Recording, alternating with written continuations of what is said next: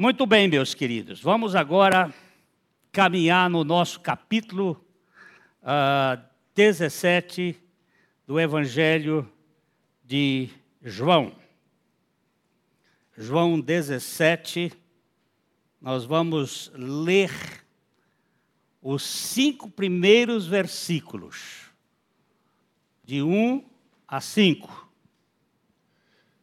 Tendo Jesus falado estas coisas, levantou os olhos ao céu e disse: Pai, é chegada a hora, glorifica a teu filho, para que o filho te glorifique a ti. Assim como lhe conferiste autoridade sobre toda a carne, a fim de que ele conceda a vida eterna a todos os que lhe deste. E a vida eterna é esta: que te conheçam a ti, o único Deus verdadeiro, e a Jesus Cristo, a quem enviaste.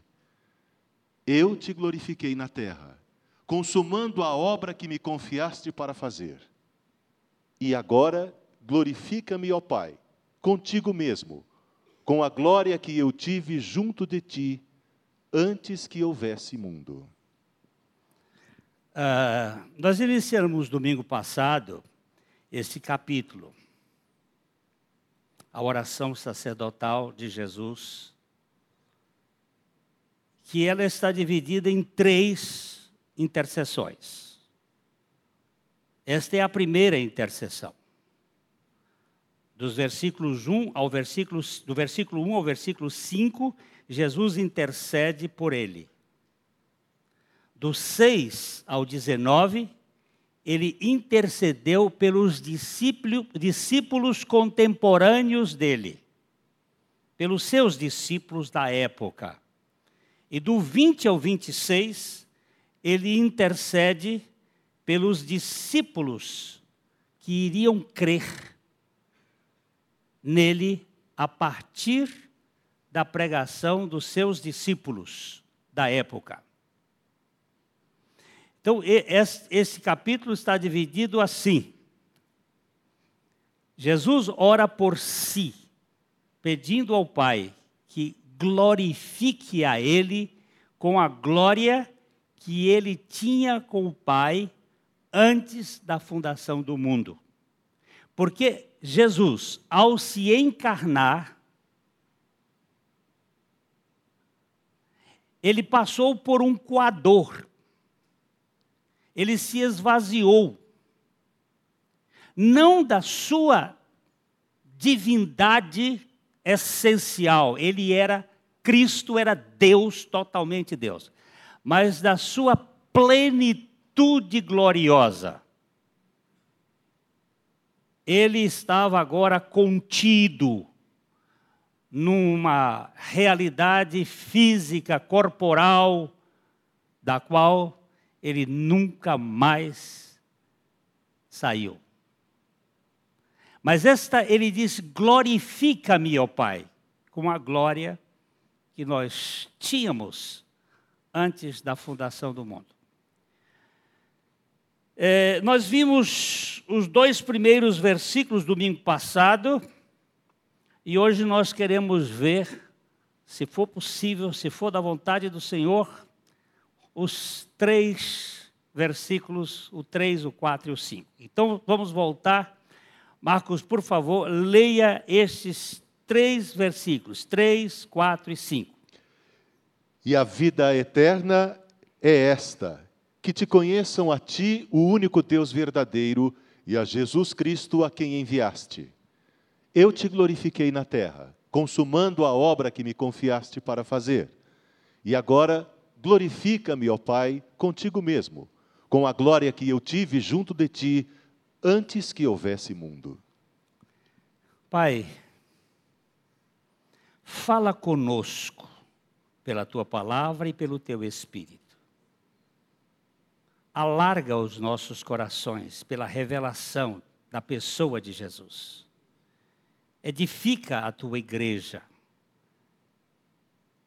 Nós te pedimos que enchas os nossos corações de alegria pela realidade da pessoa de Cristo. No nome dele que nós oramos. Amém. Às vezes a gente começa uma conversa com alguém com uma pergunta: Você conhece Jesus?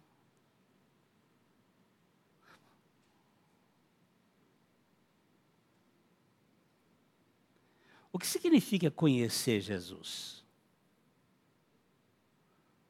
O que é conhecer a Deus? Ele diz aí no versículo 3: A vida eterna é esta que te conheçam a ti só, como o único Deus verdadeiro, e a Jesus Cristo a quem tu enviaste. O que é conhecer? Eu, na minha infância, minha adolescência, não, minha juventude, já, Maurício já corrigiu aqui, que era depois dos 19, né? É, eu morei no Rio de Janeiro, eu assisti Pelé jogar algumas vezes. Eu li, eu tenho a biografia do Pelé, que o Bill, não sei se o Bill está aqui, me deu. Eu vi Pelé pessoalmente duas vezes no aeroporto. E se você me perguntar, você conhece Pelé? Eu digo não.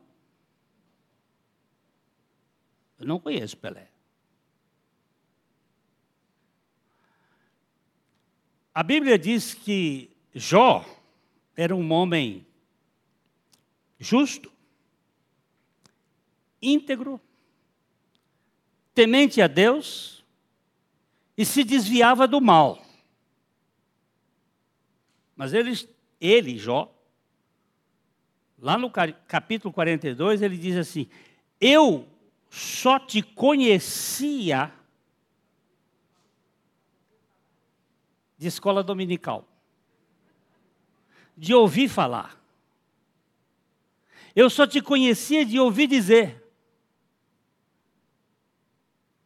Ele não conhecia Deus. Porque se ele conhecesse, ele não ia dizer isto.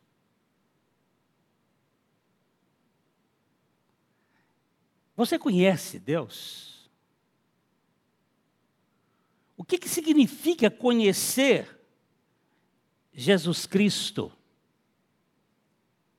Não é um mero assentimento mental ou um conhecimento teológico. O Dr. Bill Bright, um evangelista estadunidense, ele disse que pregou o evangelho a um professor de teologia de um grande seminário americano que não conhecia Jesus Cristo. Professor de teologia que conhecia a Bíblia, um grande exegeta, e Dr. Bill Bright disse que os dois se ajoelharam para ele receber Jesus Cristo como seu Salvador e Senhor. Isso acontece e muito. Jesus pregou o novo nascimento para Nicodemos. Quem era Nicodemos? Mestre da lei do Velho Testamento, professor de Bíblia. Mas ele conhecia Deus de fato? Jesus não ia gastar tempo com pregando o evangelho se ele conhecesse. Então, o que significa de fato conhecer a Deus? Porque ele diz: a vida eterna é que te conheçam. Há muitos que sabem muito sobre Jesus Cristo, mas não o conhecem como Salvador e Senhor. Às vezes, chega até a conhecer como Salvador, mas ainda esse conhecimento está reduzido a isto, não o conhece como Senhor. Ah, como assim? Pedro? Pedro. Pedro teve uma obra de conhecimento de salvação, ele era salvo, mas quando o Senhor lhe mostrou uma, um lençol cheio de répteis, quadrúpedes, animais que o judeu não conhecia, o Senhor disse para ele: Pedro, mata e come. E qual foi a sua resposta? Senhor, não.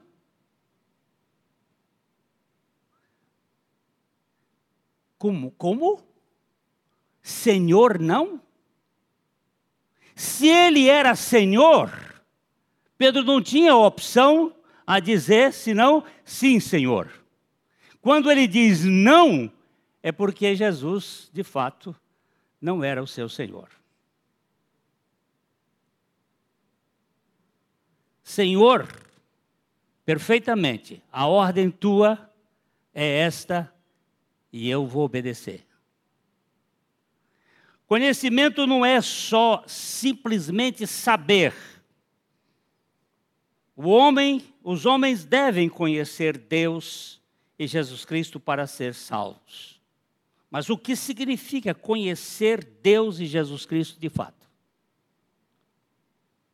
Nós vamos aqui considerar cinco características de conhecimento de Jesus Cristo, conhecimento de Deus. Como é que eu sei que eu conheço? O que é esse conhecimento?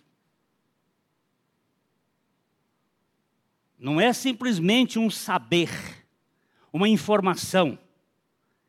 O primeiro delas está em 1 João, capítulo 4, os versos 8 e 9. Aquele que não ama não conhece a Deus, pois Deus é amor. Nisto se manifestou o amor de Deus em nós, em haver Deus enviado o seu Filho unigênito ao mundo para vivermos por meio dele. Ó, o versículo 8 diz: Aquele que não ama não conhece a Deus, pois Deus é amor. Aquele que não ama não conhece. Não tem. Ah, mas ama quem? Ama Deus e ama aqueles que Deus ama.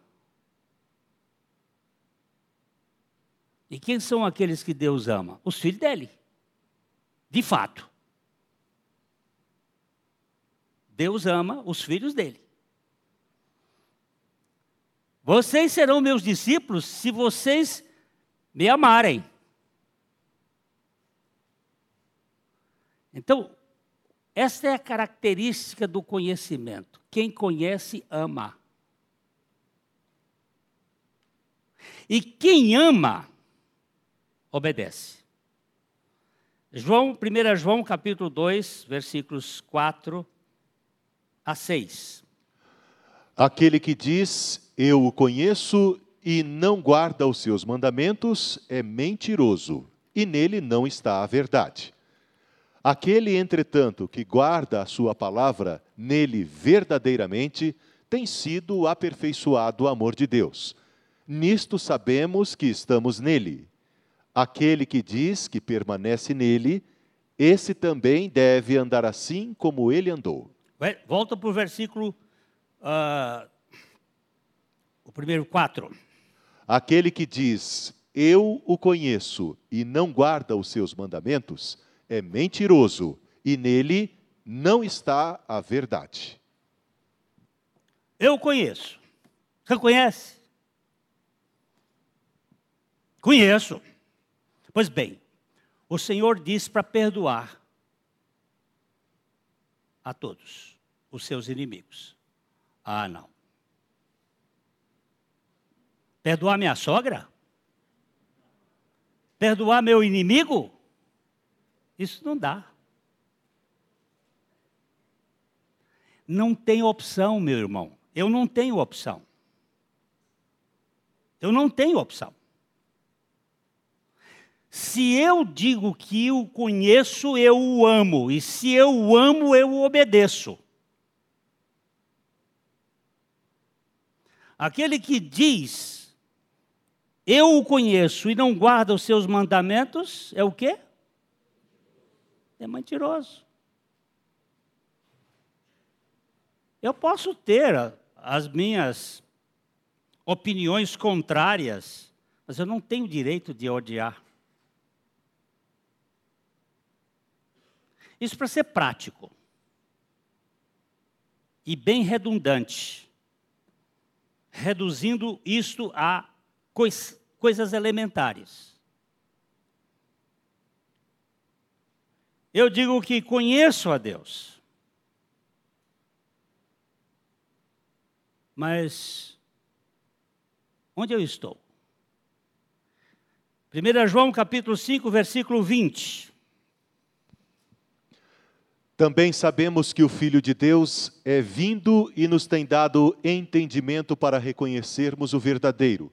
E estamos no verdadeiro, em seu Filho Jesus Cristo. Este é o verdadeiro Deus e a vida eterna. Essa palavra reconhecermos, na verdade, é conhecermos, é gnosco.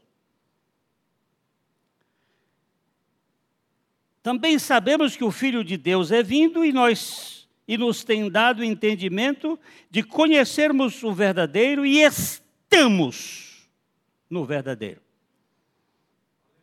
Onde é que você está? Aí eu estou sentado no banco lá da Igreja Batista da PIB de Londrina. Não, você não está sentado aqui, você está sentado nos lugares celestiais em Cristo Jesus. Aqui é apenas uma parte da história física, mas do ponto de vista espiritual, nós estamos em Cristo. Essa é a doutrina mais espetacular da Bíblia. A nossa união com Cristo. Nós estamos nele. Eu o conheço porque eu sei que eu estou nele. Não há uma dissociação. Cristo vive em mim.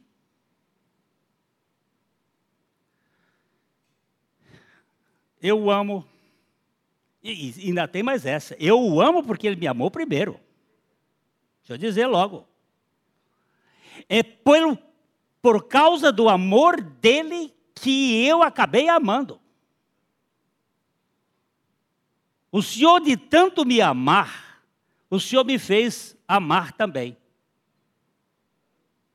Eu não te queria e nem queria te querer. Mas tu me quiseste tanto que eu acabei te querendo um pouco. E é assim que a nossa vida vai crescendo. E de pouco em pouco nós vamos crescendo no conhecimento de nosso Senhor Jesus Cristo. A vida eterna é que te conheçam, mas não é um conhecimento, eh, eu vou até dizer assim, não é um conhecimento de decorar versículo bíblico. Não é um conhecimento de fazer exegese de texto. É um conhecimento de convivência, de relacionamento, de comunhão, porque fiel é Deus que nos chamou para a comunhão do seu Filho Jesus Cristo, nosso Senhor. É relacionamento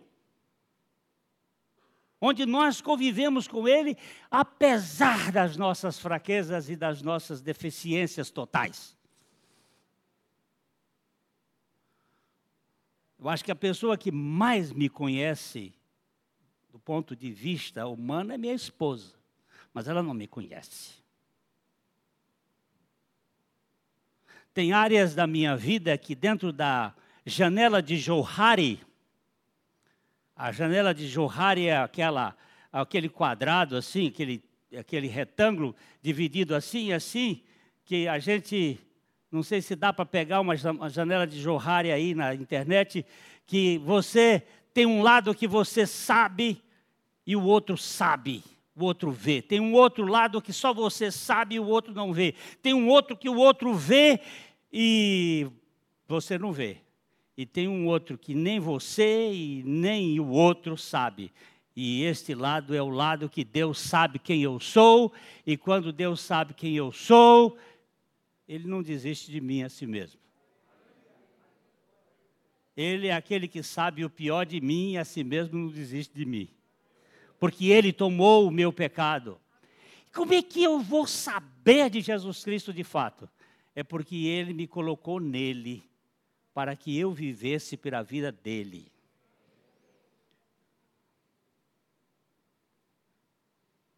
Ah, 1 João capítulo 3, versículo 6. Você sabe que esse, esse, esse livro de, de 1 João é uma explicação que João está dando das, da, daquele último discurso de Jesus, quando Jesus esteve com os discípulos. No final, ele está explicando o que Jesus quis dizer de modo bem prático. Olha a janela de Johari aí. Olha aí a janela de Johari. Ó, ele está aumentando aí. Ó, o eu aberto, o eu aberto, eu conheço, o outro conhece. Está aqui, ele está visto. O eu des- que desconheço, é, o outro, não, o o- eu desconheço, não, aquele está errado. Eu desconheço, o- outro, o outro conhece. Ah, ele botou para cá. Aqui o eu oculto. E aqui o eu desconhecido, esse pedaço aqui. Ó. O outro vê e eu não vejo, eu vejo, é porque ele botou sou eu aqui. Esse aqui, eu vejo, o outro não vê. Ó, o outro está desconhecendo aqui. O outro conhece, o outro desconhece. Porque só eu conheço esse pedaço aqui. Ali, eu e o outro conhecemos. Não. Está aqui. É que está meio complicado para mim isso aqui. Não fui eu que fiz esse. Mas aquele, aquele ali, o outro vê e eu não vejo. E esse daqui, só Deus vê. Só Deus vê. E mesmo assim, Deus não desiste de mim.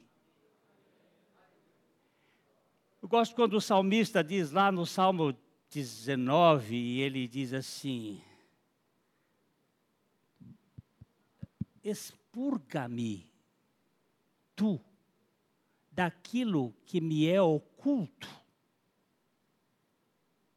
que eu não estou enxergando, e da soberba me guarde, para que eu não fique senhor de mim, que eu não me assenhorei de mim. Então serei livre, liberto de grandes transgressões. Essa, essa ideia é o seguinte: eu só conheço Deus quando eu estou em Cristo, de fato. Porque aí ele vai não só transmitir a sua realidade para mim, como a minha interioridade se torna parte dele. O que significa estar unido a Cristo? Versículo 30, e- eh, João 3, 6. João 3, 6. O que é nascido da carne é carne, e o que é Primeira nascido João, é primeira João, perdão, perdão. Primeira João. Todo aquele que permanece nele não vive pecando. Todo aquele que vive pecando não o viu nem o conheceu. Ó.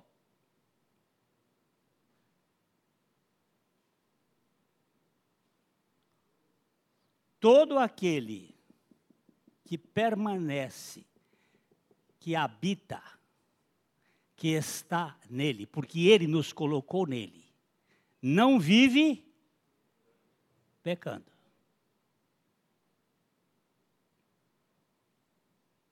Porque se viver pecando,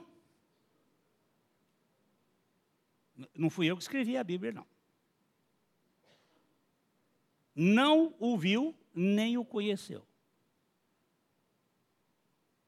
Eu estava num grupo na minha casa, quando morava aqui na Rua Santos, num estudo bíblico que a gente fazia na nossa casa toda terça-feira. E nós lemos esse texto, alguém do grupo leu esse texto e uma senhora que estava lá virou para mim e disse: Pastor Glenn, eu não concordo com o que o senhor disse.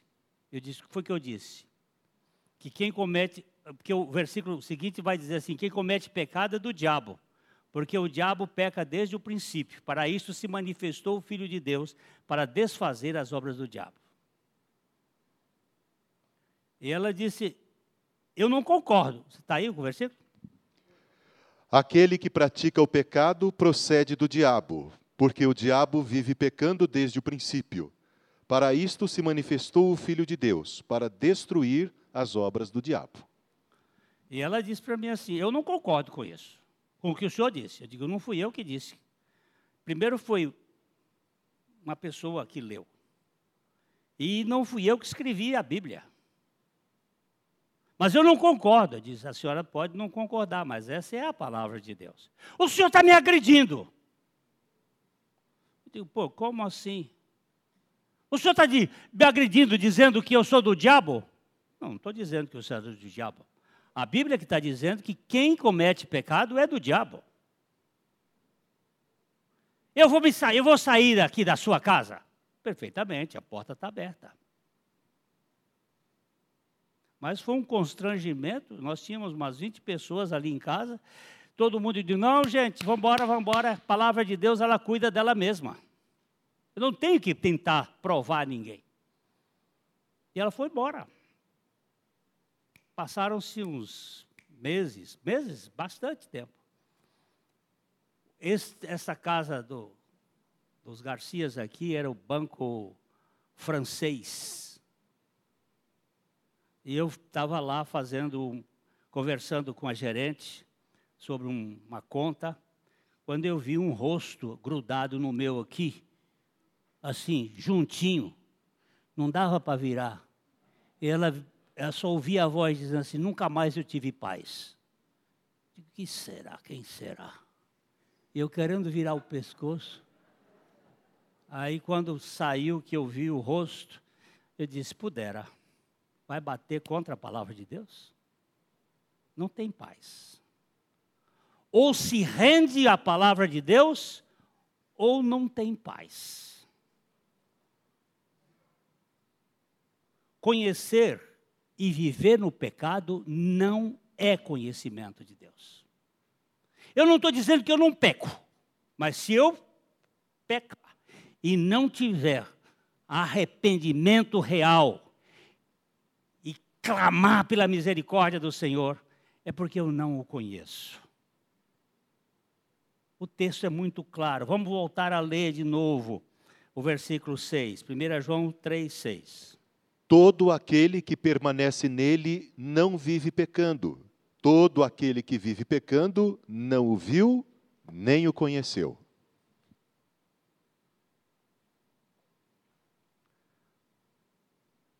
Quem foi que disse isso? Foi João. Foi João? E João disse isso baseado em quê? No Espírito Santo. Isto é verdade ou, ou, ou, é, ou é uma invenção. Ah, mas eu o conheço, mas eu também vivo no pecado. Então, ou a palavra de Deus está mentindo, ou você está mentindo.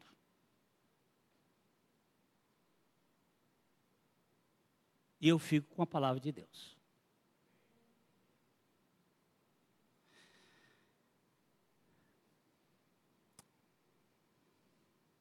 O que significa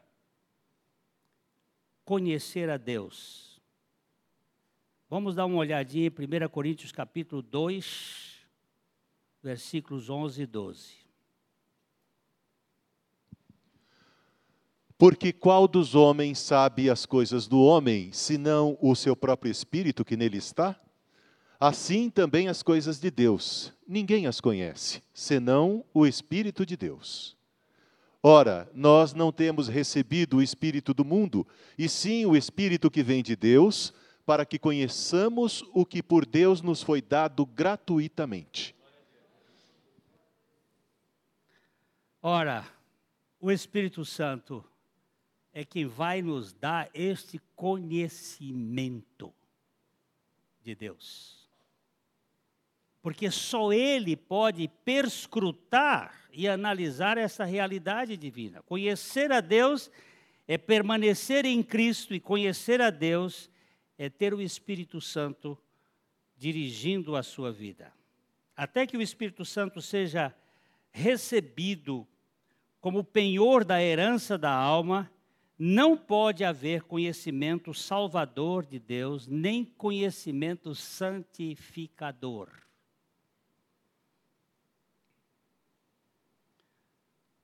Nisto nós sabemos que permanecemos nele e que ele nos deu do seu espírito. 1 João capítulo 4, versículo 13. Nisto conhecemos que permanecemos nele e ele em nós, em que nos deu do seu espírito. Então, conhecer é, portanto, a referência concisa para crer e obedecer ao Evangelho de Jesus Cristo. Porque pecado, uma das definições de pecado, tem quatro definições bíblicas de pecado, mas a principal definição de pecado, biblicamente, é não crer em Jesus. Quando o Espírito Santo vier, ele convencerá o mundo do pecado, da justiça e do juízo. Do pecado, porque não crê em mim.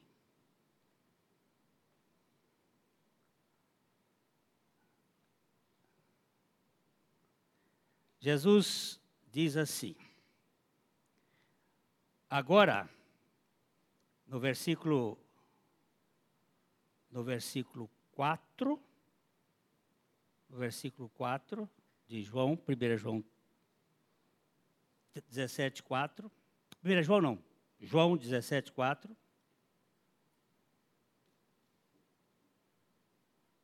Eu te glorifiquei na terra, consumando a obra que me confiaste para fazer.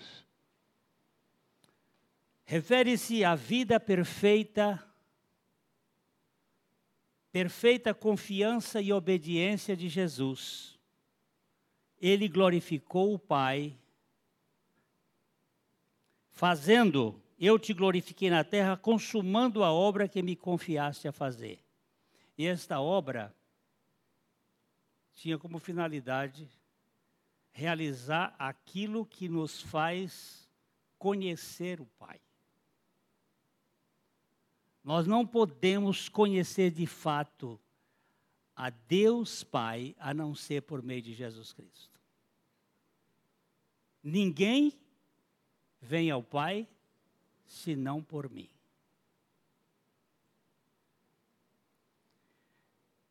É, no versículo 5.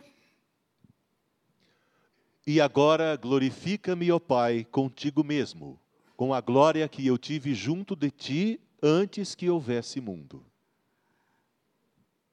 Aqui refere-se ao recebimento de Jesus de volta no seio do Pai, onde ele havia residido eternamente. Depois de realizar a sua obra, ele está dizendo: ah, E agora, glorifica-me, ó Pai, contigo mesmo, com a glória que eu tive junto de ti, antes que houvesse mundo. Vamos ler agora de novo os três versículos, 3, 4 e 5. E a vida eterna é esta: que te conheçam a ti, o único Deus verdadeiro, e a Jesus Cristo, a quem enviaste. Eu te glorifiquei na terra, consumando a obra que me confiaste para fazer. E agora, glorifica-me, ó Pai, contigo mesmo, com a glória que eu tive junto de ti antes que houvesse mundo. Vamos voltar para o versículo 4. Eu te glorifiquei na terra consumando. Mas ele não tinha consumado a obra. Ele não tinha ido para a cruz. Ainda faltavam algumas horas, mas para ele já estava consumada. Ele já estava pronto. A obra que me confiaste a fazer. E ele agora, no versículo 5, ele vai dizer: E agora glorifica-me, ó Pai, contigo mesmo, com a glória que eu tive junto de ti antes que houvesse mundo. Ah, em, sua, em uma declaração como essa, Jesus afirmou sua existência eterna, sua unidade com o Pai e sua igualdade com Deus. Jesus aqui volta na história, na própria criação, e fala da glória que ele então tinha com o Pai. E ele agora quer que essa glória seja restaurada. Isso pode ser entendido apenas à luz dos versículos iniciais do primeiro capítulo de João, quando ele começa, João começa dizendo: No princípio era o Verbo, o Verbo era Deus, o Verbo estava com Deus, todas as coisas foram feitas por Ele e nada do que foi feito se fez. E Ele é a luz dos homens. Ele está, isso aí só entende, nós só entendemos esta obra consumada agora, como as implicações dessa passagem, elas são profundas. Cristo estava aqui orando para que o Pai glorificasse com a glória que ele possuía desde antes de todos os tempos. Mas foi como um ser humano que Cristo ascenderia ao Pai e seria dotado desta glória eterna. Ah. Ele veio à cata de gente caída. E nós falamos isso domingo passado. Ele disse: Olha, ele me deu, e os que ele me deu, eu não perdi nenhum. Eu sou um presente de Deus para Jesus. Jesus me deu a o Pai me deu a Jesus. Jesus disse que todo o que o Pai lhe desse, esse viria a ele.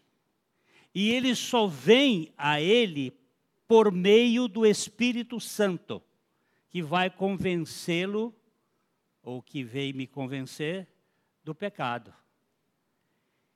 Então, nós temos aquilo que os teólogos do, do deserto chamavam de pericorese, ou a dança da trindade. Eles têm uma economia de um jogar para o outro para produzir uma coisa que é, é a sacada mais perfeita. Nenhum está fora do projeto de redenção. Eu sou do Pai em Cristo, mas antes o Pai me pegou e me levou para Cristo.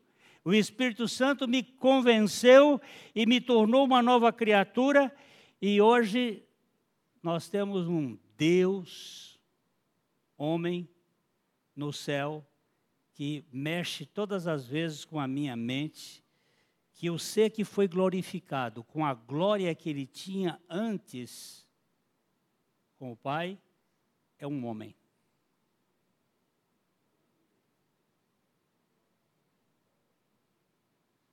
O que, que o pecado fez conosco?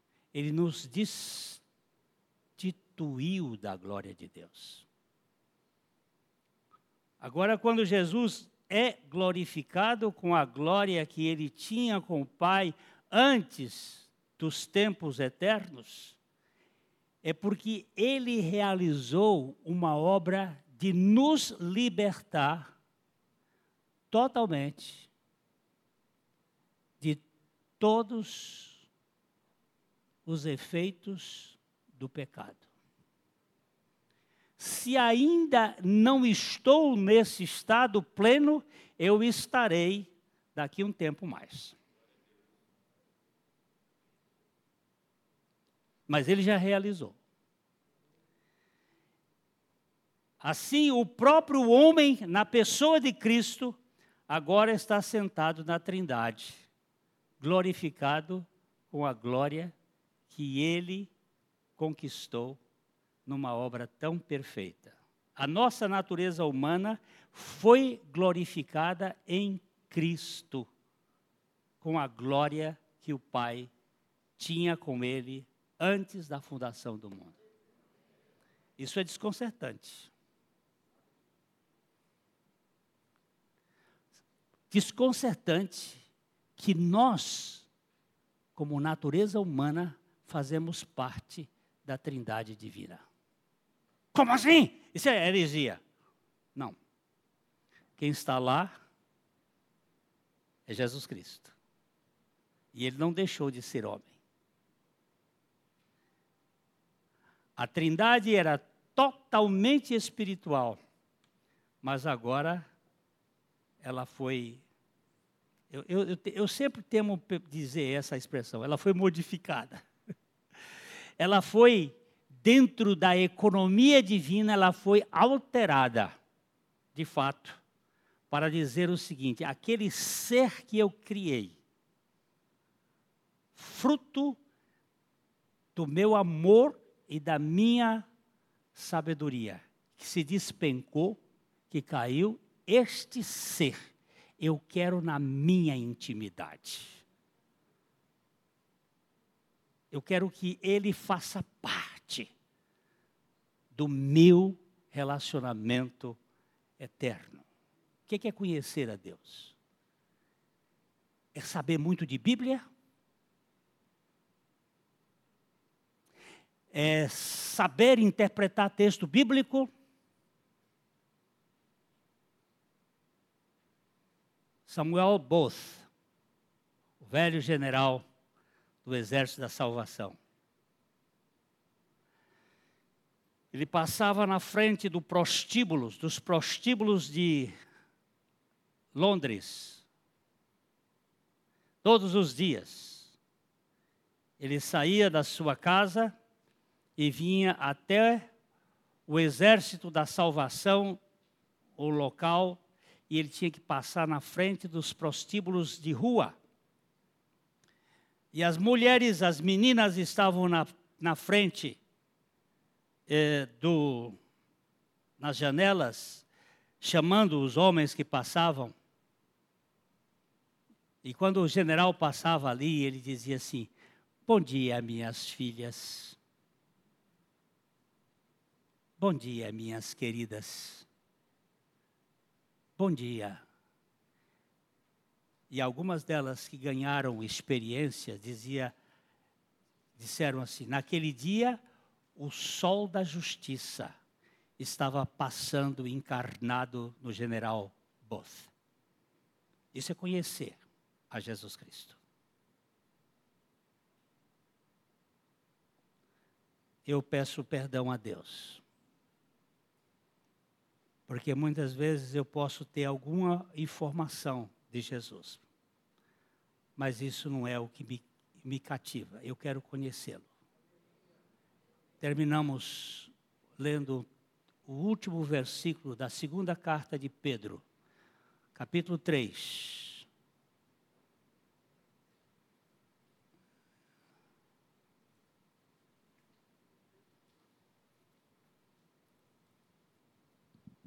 Segunda Pedro 3, eu não sei o último versículo qual é.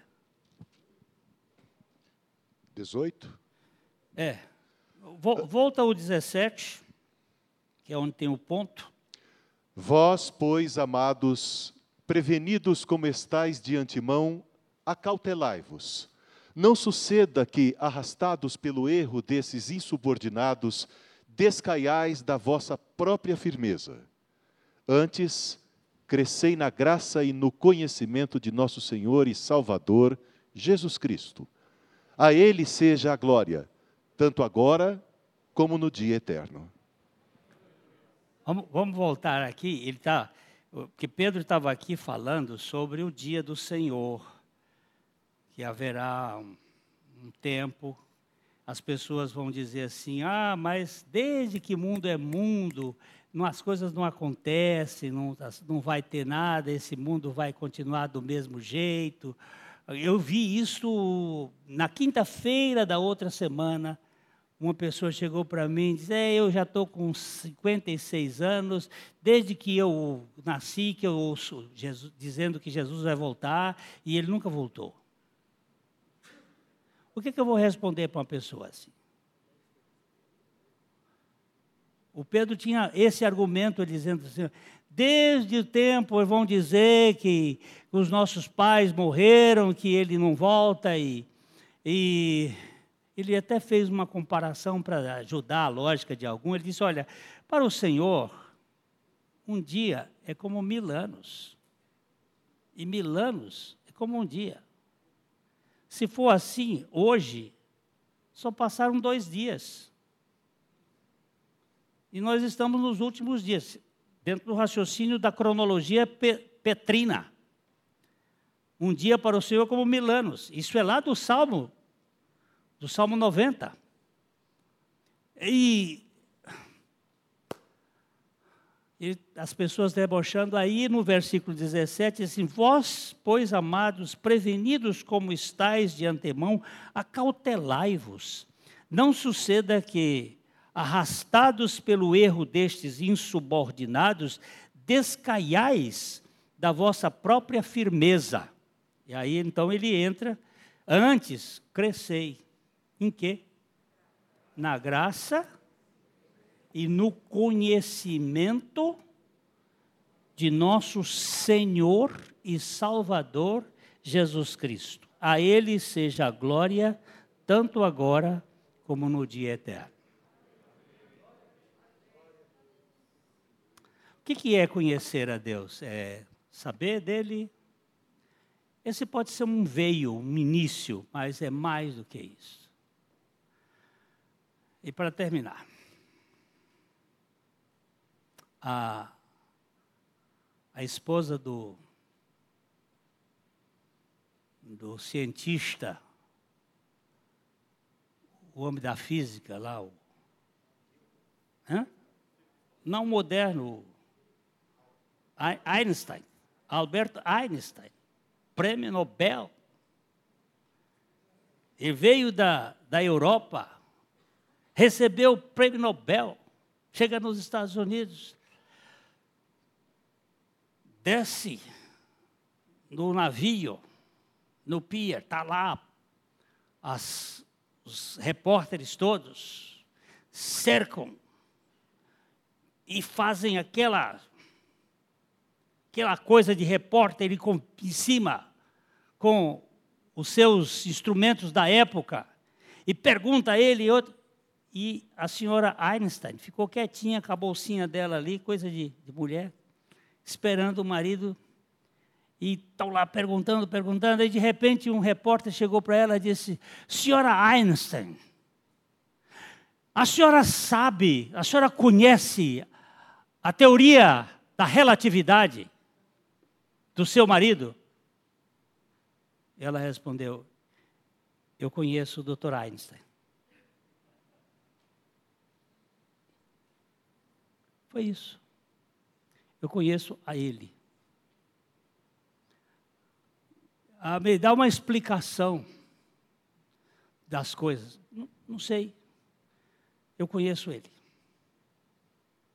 E eu lembrei de outra aqui que é contada por um pastor velho. Ele ia visitar a irmãzinha e ele dizia: Minha irmã, qual é o versículo? O versículo da sua vida, aquele versículo que a senhora gosta de, de sempre recitar. E a gente tem um versículo que, que é o seu. Aí ela dizia: Eu sei em quem tenho crido e estou bem certo de que Ele é poderoso para guardar o meu depósito até o dia final. Passado um tempo ele volta lá. E... Minha irmã, recita aquele versículo seu. Ela diz: Eu sei em quem tenho crido e ele ele é poderoso para guardar o meu depósito a dia final, ela tinha esquecido. Aí ele foi visitá-la outra vez e disse: Minha irmã, aquele versículo. Eu sei que ele é poderoso. Em quem tenho crido, ela também esqueceu.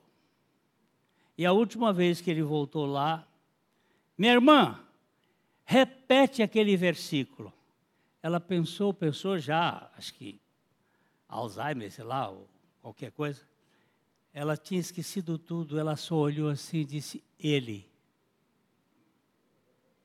Aí aquele pastor disse: Ela esqueceu de tudo mas não esqueceu dele. Não esqueceu do principal. Isso é conhecer Jesus. Às vezes o Alzheimer toma conta da mente das pessoas. Mas é, eu tenho visto pessoas crentes com Alzheimer, elas não esquecem dele. Nós fizemos um, um estágio lá na Universidade de Wheaton, E um cientista, um neurocirurgião, neurocientista, ele disse o seguinte: nós temos no cérebro, acima, engraçado que é acima da, da zona onde se estimula a parte sexual, um local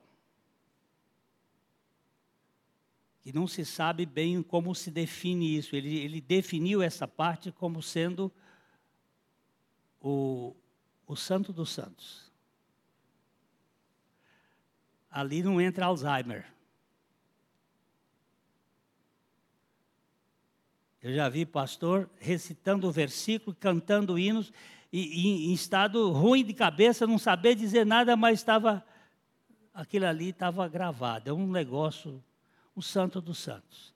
É o conhecimento pessoal. Eu conheço. Você conhece Jesus?